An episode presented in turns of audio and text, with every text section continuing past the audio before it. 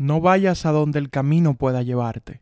Mejor ve donde no hay camino y deja una huella. Ralph Waldo Emerson.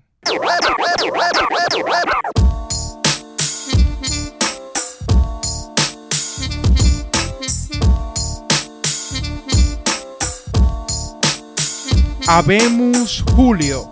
Bienvenidos a este espacio, donde hablaremos de lo que a mí me dé la gana. Les habla Julio Santana y en esta primera temporada conversaremos de historia de los Estados Unidos. Acomódate, ponte a lavar los platos, a organizar la casa, hacer ejercicio, lo que sea, mientras viajamos por el tiempo. Bienvenido.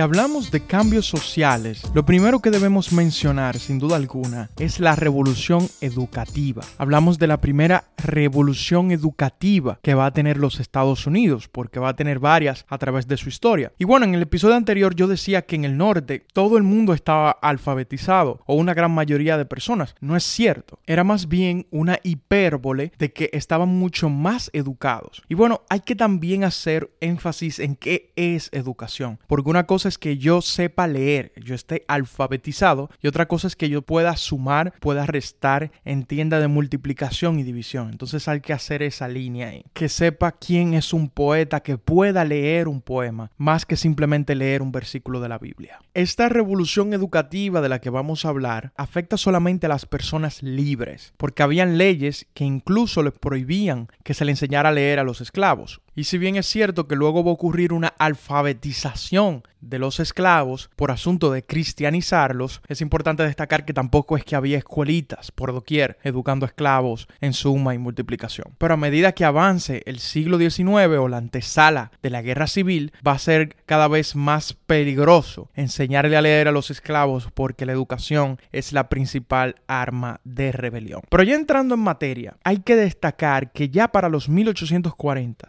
Estados Unidos ya iba a tener más personas alfabetizadas que los estados alemanes, o bueno, que Alemania, digamos. Y a pesar de que no iba a poder combatir en términos de alfabetización y de educación general con los países del viejo continente como Francia o como Inglaterra, sí se puede decir que la educación, esta revolución educativa que se estaba dando en los Estados Unidos a partir de los 1810, iba a ser más universal e igualitaria que en el viejo continente. Más básica también, quizá menos práctica, pero definitivamente más igualitaria. ¿Y por qué? ¿Por qué se da ese principio de, entre comillas, equidad e igualdad en los Estados Unidos? Porque no existe una nobleza. Si existe una clase media, si existen los gentiles, pero no existe una nobleza formal, por lo que la sociedad es un poco más horizontal que en el viejo continente. A partir de los 1800, el crecimiento anual de personas que se estaban escolarizando era más de un 2.5%. Crecía la escolarización más rápido de lo que crecía la población. Esta revolución educativa se da principalmente porque el Estado interviene. Y cuando hablo del Estado, en este caso no me refiero al gobierno federal, sino al gobierno estatal porque de aquí en adelante vamos a ver que el gobierno federal se abstiene de cosas como la educación cuando se trata de administrar, porque se entiende que constitucionalmente eso le pertenece a los estados. Los estados deben encargarse de la educación. Y bueno, antes de que los estados, cada uno interviniera en esa transformación educativa, las escuelas primarias eran de las iglesias o de caridades days. O de personas que simplemente eran buenos samaritanos y ponían una escuelita para educar a las personas del pueblo, o si hacía homeschooling, es decir, los muchachos en la casa, especialmente en Nueva Inglaterra. Pero luego que el Estado interviene y pone escuelas, las personas ya pueden ir bajo cualquier circunstancia. No se trata de una caridad, no se trata de que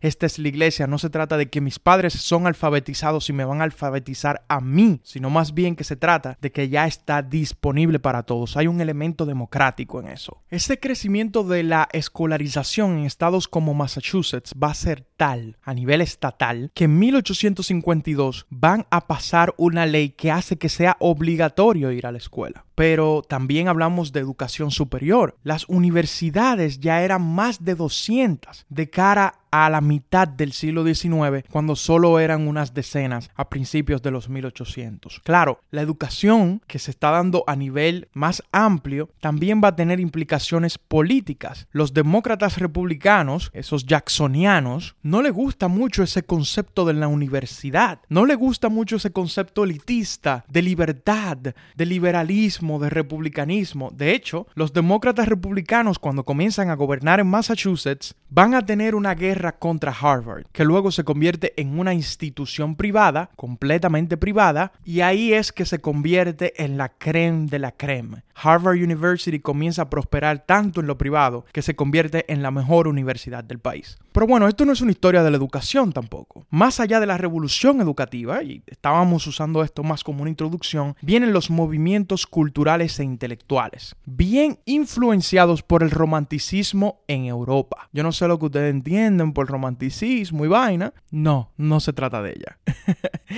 Para los que están familiarizados con la filosofía, el romanticismo fue un movimiento en Europa como, digamos, reacción a la ilustración, al reinado de la razón y de la mente, al reinado de Newton y de todo lo mecánico. No, no, no, no, vamos a rechazar eso. Volvamos a la naturaleza, volvamos a lo sensible, a lo sensorial, a utilizar nuestros oídos, volvamos a dejarnos llevar por nuestros sentimientos, por nuestros sentidos. Eso es romanticismo. Ese movimiento que se da en los 1800 en Europa, en el siglo XIX, especialmente en la primera mitad, tiene implicaciones en los Estados Unidos a través de lo que fue el movimiento del trascendentalismo. El trascendentalismo es la propia versión de los estadounidenses de lo que era el romanticismo. Era una búsqueda de la trascendencia del ser, de uno mismo, a través del individualismo, pero no de un individualismo egoísta, sino un individualismo que busca la libertad de todo lo que te amarra en la sociedad. Eso suena bastante hippie, pero vamos a ver similitudes, ¿no? Podemos decir que los hippies, de hecho, son una rebelión de tipo romanticista contra la sociedad de su época. Pero bueno, de eso hablaremos en muchísimos episodios más adelante. El principal exponente de este trascendentalismo fue Ralph Waldo Emerson, ensayista y poeta. Un hombre con gran miedo a la influencia de la mayoría, a la tiranía de la mayoría que se estaba dando en la democracia jacksoniana, a que los otros pudieran intervenir en tu vida o que los otros pudieran influenciar lo que pasara en el país y que eso a la vez evitara que tú pudieras ser feliz o que tú busques la felicidad por ti mismo. Aparte de esos grandes poemas y de esos grandes ensayos que escribió Ralph Waldo Emerson, también influenció a alguien que va a tener una repercusión importante en la cultura estadounidense que es Henry David Thoreau. Thoreau es el primero que viene con el concepto de desobediencia civil que va a tomar Martin Luther King más de un siglo más adelante. Así de influyente va a ser este hombre. Se puede decir que pertenece a un movimiento filosófico preexistencialista, que esté familiarizado con la filosofía también quizá le interese esa parte. Él hizo un experimento donde se fue a vivir a las afueras de la ciudad, en un bosque, en una cabaña, alejado de todo. Otros trascendentalistas importantes que van a tener repercusión en la cultura a través de sus poemas y sus ensayos son Margaret Fuller y Walt Whitman, el gran poeta estadounidense junto con Ralph Waldo Emerson. Pero quizá más notables que estas respuestas seculares, las respuestas religiosas van a ser muchísimo más importantes.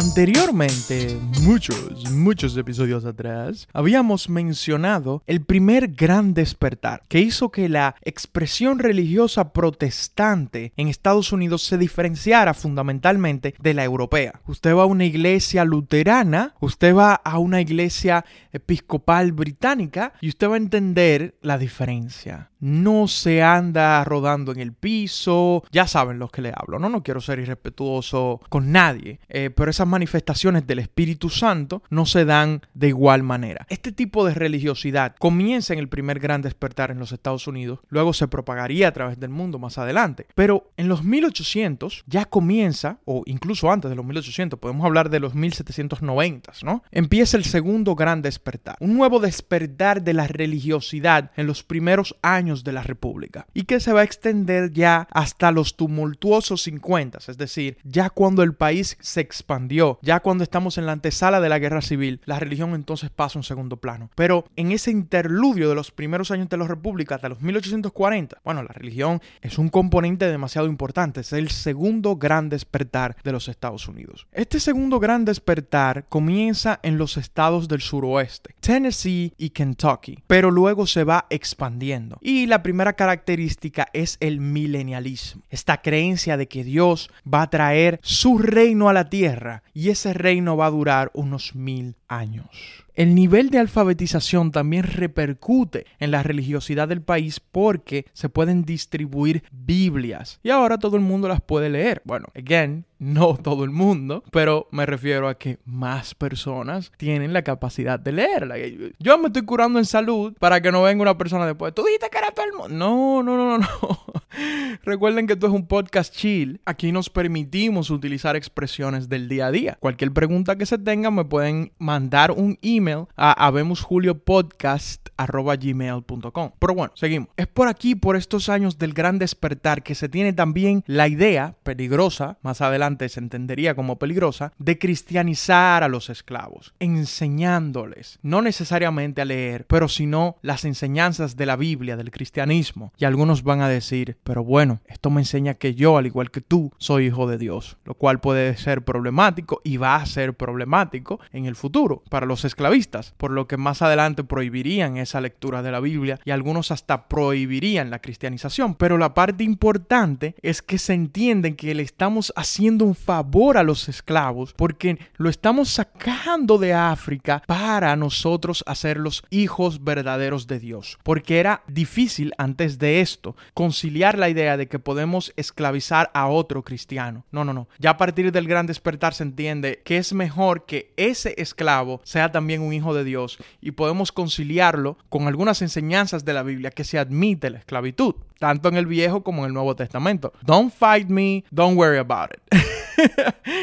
si crees que no lo dice y que eso es metafórico, bueno, yo también lo acepto. Richard Allen crea una iglesia para negros libres, una iglesia episcopal metódica para negros libres. Aquí comienza la expresión religiosa de los negros también en el segundo gran despertar. Uno de los evangelistas que más destacaron en este tiempo fue Charles Grandison Finney. Bueno, o Finney. Él popularizó ese evangelicismo o esa evangelización como nosotros la conocemos, donde le pasaba el Espíritu Santo a los otros mientras predicaba y decía, usted es un pecador, usted es otro pecador, con gran entusiasmo y ya saben, el que ha ido a una iglesia pentecostal en estos tiempos puede que haya tenido esa experiencia. También en estos años, aproximadamente en el 1830, Joseph Smith escribe el libro del mormón y crea el mormonismo, o bueno, la iglesia de los santos de los últimos días, como se llame, que se convierte en una comunidad religiosa perseguida. El protestantismo entendía que era una perversión de las enseñanzas cristianas. Bueno, ese libro del mormón realmente tergiversa bastante las enseñanzas del cristianismo más ortodoxo, por lo que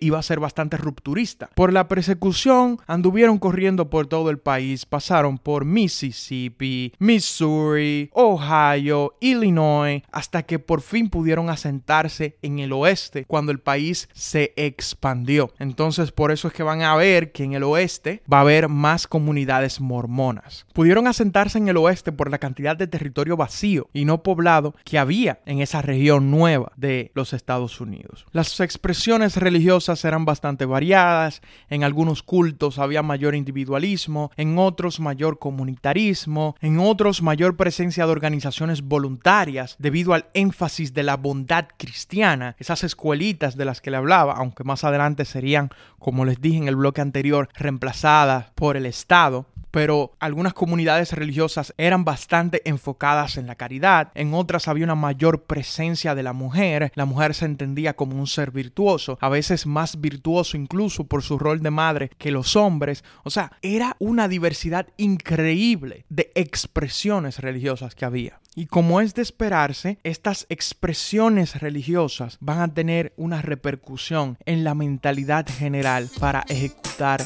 reformas sociales.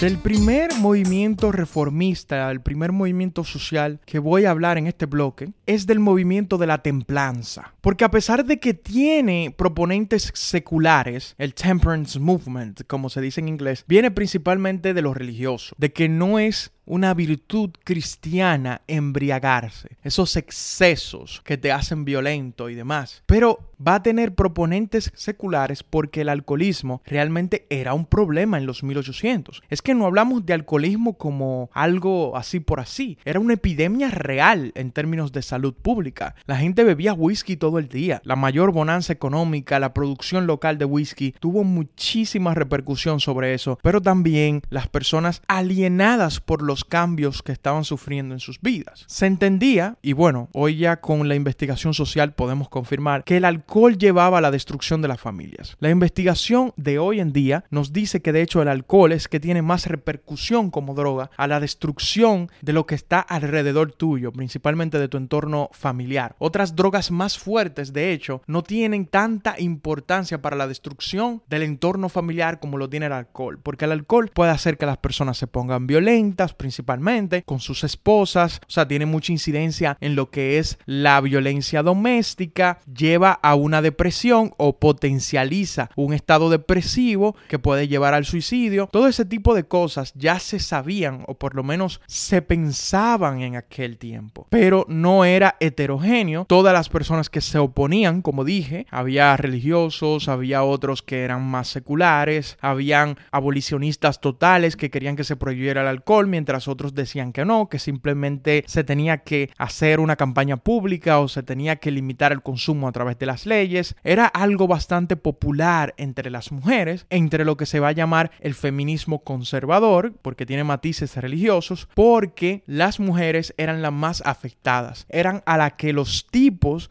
que se emborrachaban le daban golpes, o a los hijos de ella. En su rol de mujeres del hogar era bastante afectada por el alcoholismo. Pero bueno, pasando a otro tema, también importantísimo era la reforma a la esclavitud. Antes de tener matices religiosos, la reforma a la esclavitud tenía matices, mm, digamos, seculares, basadas principalmente en principios liberales y republicanos y también racistas. Decían que los blancos y los negros nunca iban a ser iguales, así que crear una sociedad en base a eso, en base a la convivencia de negros y blancos, era algo como muy forzado. Entonces lo que tenemos que hacer es separar a los negros y los blancos, formar sociedades. Es decir, tenemos que devolver los negros para África. Así se pensaba. Ese movimiento, esa primera respuesta, se llamó colonialismo, porque se estaba hablando de que los negros esclavos liberados de América formaran colonias en África. Es decir, una recolonización de África o algo parecido. De hecho, había una sociedad que era el American Colonization Society que consiguió dinero del gobierno federal en 1819 para poder apoyar sus operaciones. Esta sociedad va a tener un rol importante en lo que fue la creación de la colonia de lo que hoy en día es el país Liberia. Liberia fue un país hecho principalmente por ex esclavos estadounidenses. Por eso la bandera se parece bastante a la bandera de los Estados Unidos. Esta era una posición bastante reformista y no basada en principios religiosos. La que viene más basada en principios religiosos es el abolicionismo, que entendía que la esclavitud era inmoral. No siempre era matizada por lo religioso, pero casi siempre ese moralismo que decía, bueno, tener esclavos es inmoral, realmente venía por la virtud religiosa. Pero no solo la virtud religiosa, por supuesto, sino también un conjunto de factores de la época, como la filosofía, especialmente la ilustración, que llamaba a un humanismo y a una moral muchísimo más racional.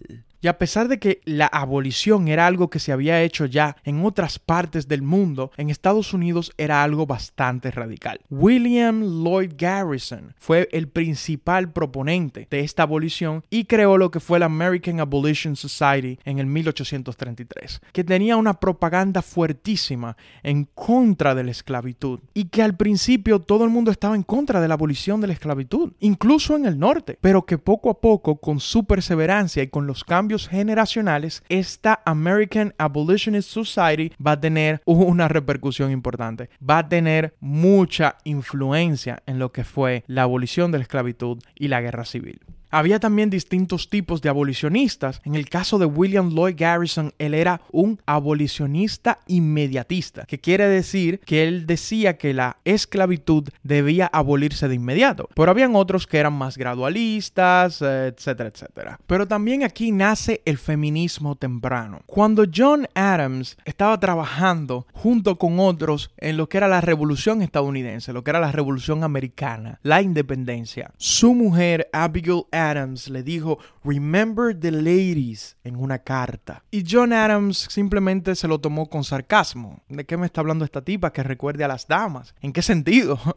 las mujeres no pueden tener libertad. Oigan, uno de los padres fundadores diciendo eso. Tanto así que las mujeres no van a obtener el voto hasta el siglo XX después de los negros. Pero bueno, ¿cómo nace el feminismo? El feminismo está ligado principalmente al abolicionismo, debido a que ambos eran oprimidos, decían las mujeres abolicionistas. Hablamos de Susan B. Anthony, Elizabeth Cady Stanton, Lucretia Mott, mujeres educadas que leían los principios de libertad que tenía el republicanismo y el liberalismo del tiempo, pero decían por qué las mujeres están excluidas de dicha libertad y por qué los negros están excluidos de dicha libertad. Entonces, el feminismo y el abolicionismo iban de la mano, en las mismas convenciones estaban, hasta que hubo una especie de separación que está un poquito fuera de lo que estamos hablando aquí, porque ya esa historia es muy específica a los movimientos sociales, pero las feministas hacen su propia convención en Seneca Falls, donde lanzan la Declaración de Derechos y Sentimientos, que básicamente le pone un twist a la Declaración de Independencia y hace que se incluya a la mujer. Es una especie de declaración de independencia repensada para incluir a la mujer. Más allá de ese feminismo burgués, de ese feminismo que se nutría de las ideas liberales, también había simplemente un pulso por incluir a las mujeres a otras áreas de la vida, no solamente como trabajadoras, como habíamos dicho anteriormente, pero Catherine Beecher, por ejemplo, decía que las mujeres debían ser las profesoras, las que iban a educar a las generaciones futuras. Y ya habíamos dicho en el episodio anterior que en el norte era así. En el norte, cuando se fue industrializando poco a poco, las mujeres eran las que estaban en las escuelas estatales impartiendo clases. Pero pasando a otro movimiento social importante, el de los trabajadores. La vaina que uno se encuentra en internet. Yo encontré una vaina por ahí que decía que Henry Ford, el gran empresario automotriz legendario, ¿no? Fue el que logró todas esas conquistas por las que luchaban los obreros que no fueron los movimientos obreros. Y bueno, eso no aguanta una revisión histórica seria, como vamos a ver aquí, porque los movimientos obreros comienzan ya en el 1829 o incluso antes, pero en 1829 se funda lo que fue el Workingmen's Party, es decir, el Partido de los Hombres Trabajadores. Thomas Skidmore lo funda. También se fundan asociaciones femeninas en los 1820s y los 1830s a medida de que estas mujeres se van incorporando a la fuerza laboral industrial en esos molinos textiles de lo que hablábamos en el episodio anterior. Por aquí, por estos años también se van fundando comunidades inspiradas en Fourier, que era un francés podíamos decir protosocialista o socialista, que decía que el trabajo en sí mismo era un tipo de capital. Y si el trabajo era muy laborioso, muy fuerte, se debía considerar como capital y por ende los trabajadores debían ser mejor remunerados. Esas comunidades inspiradas en Fourier no eran sindicatos, sino otro tipo de cosas, pero poco a poco se fueron disolviendo hacia los 1850, por ahí. Pero el movimiento de los trabajadores va muriendo poco a poco antes de la guerra civil por la inmigración masiva de la que hablábamos en el episodio anterior, que hace que por la competencia que traen los inmigrantes que están dispuestos a trabajar por salarios bastante bajos, los mismos trabajadores no puedan quejarse de las condiciones. Los trabajadores locales, porque si se quejan simplemente los votan y traen a un inmigrante, ¿no? Oferta y demanda. Eso obviamente va a tener una repercusión en la discriminación hacia los inmigrantes que se va a tener. Ese sentimiento nativista, se le va a decir a, ese movimiento. De hecho, van a tener un partido político en los 1850 importante de mencionar. Y como nunca hacen falta las utopías, también van a existir comunas, no solo comunas religiosas como los Shakers, que era un, le decían Shakers porque se montaban y comenzaban a temblar, eh,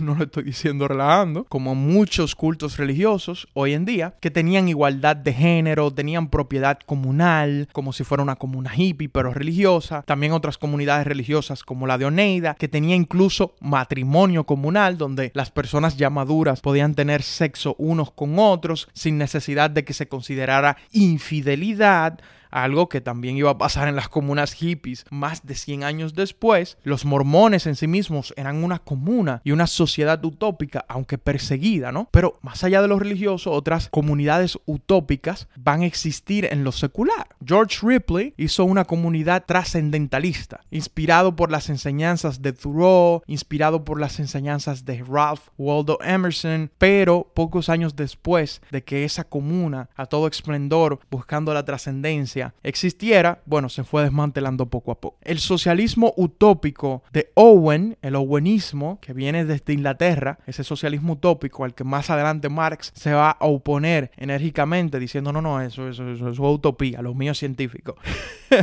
Algo que suena un poquito irónico a este punto. Eso llega a Estados Unidos en el año 1825, a Indiana precisamente, donde se instala una comunidad de trabajadores, una especie de comunismo se puede decir, donde incluso se estaba hablando de abolir la propiedad privada, pero principalmente por ese problema de la propiedad privada colapsa dicha comunidad y dicho experimento. Esas utopías y esos grandes experimentos sociales van a tener un fuerte colapso a medida que entremos en los años 50 a la antesala de la guerra civil. Nos vemos en el próximo episodio.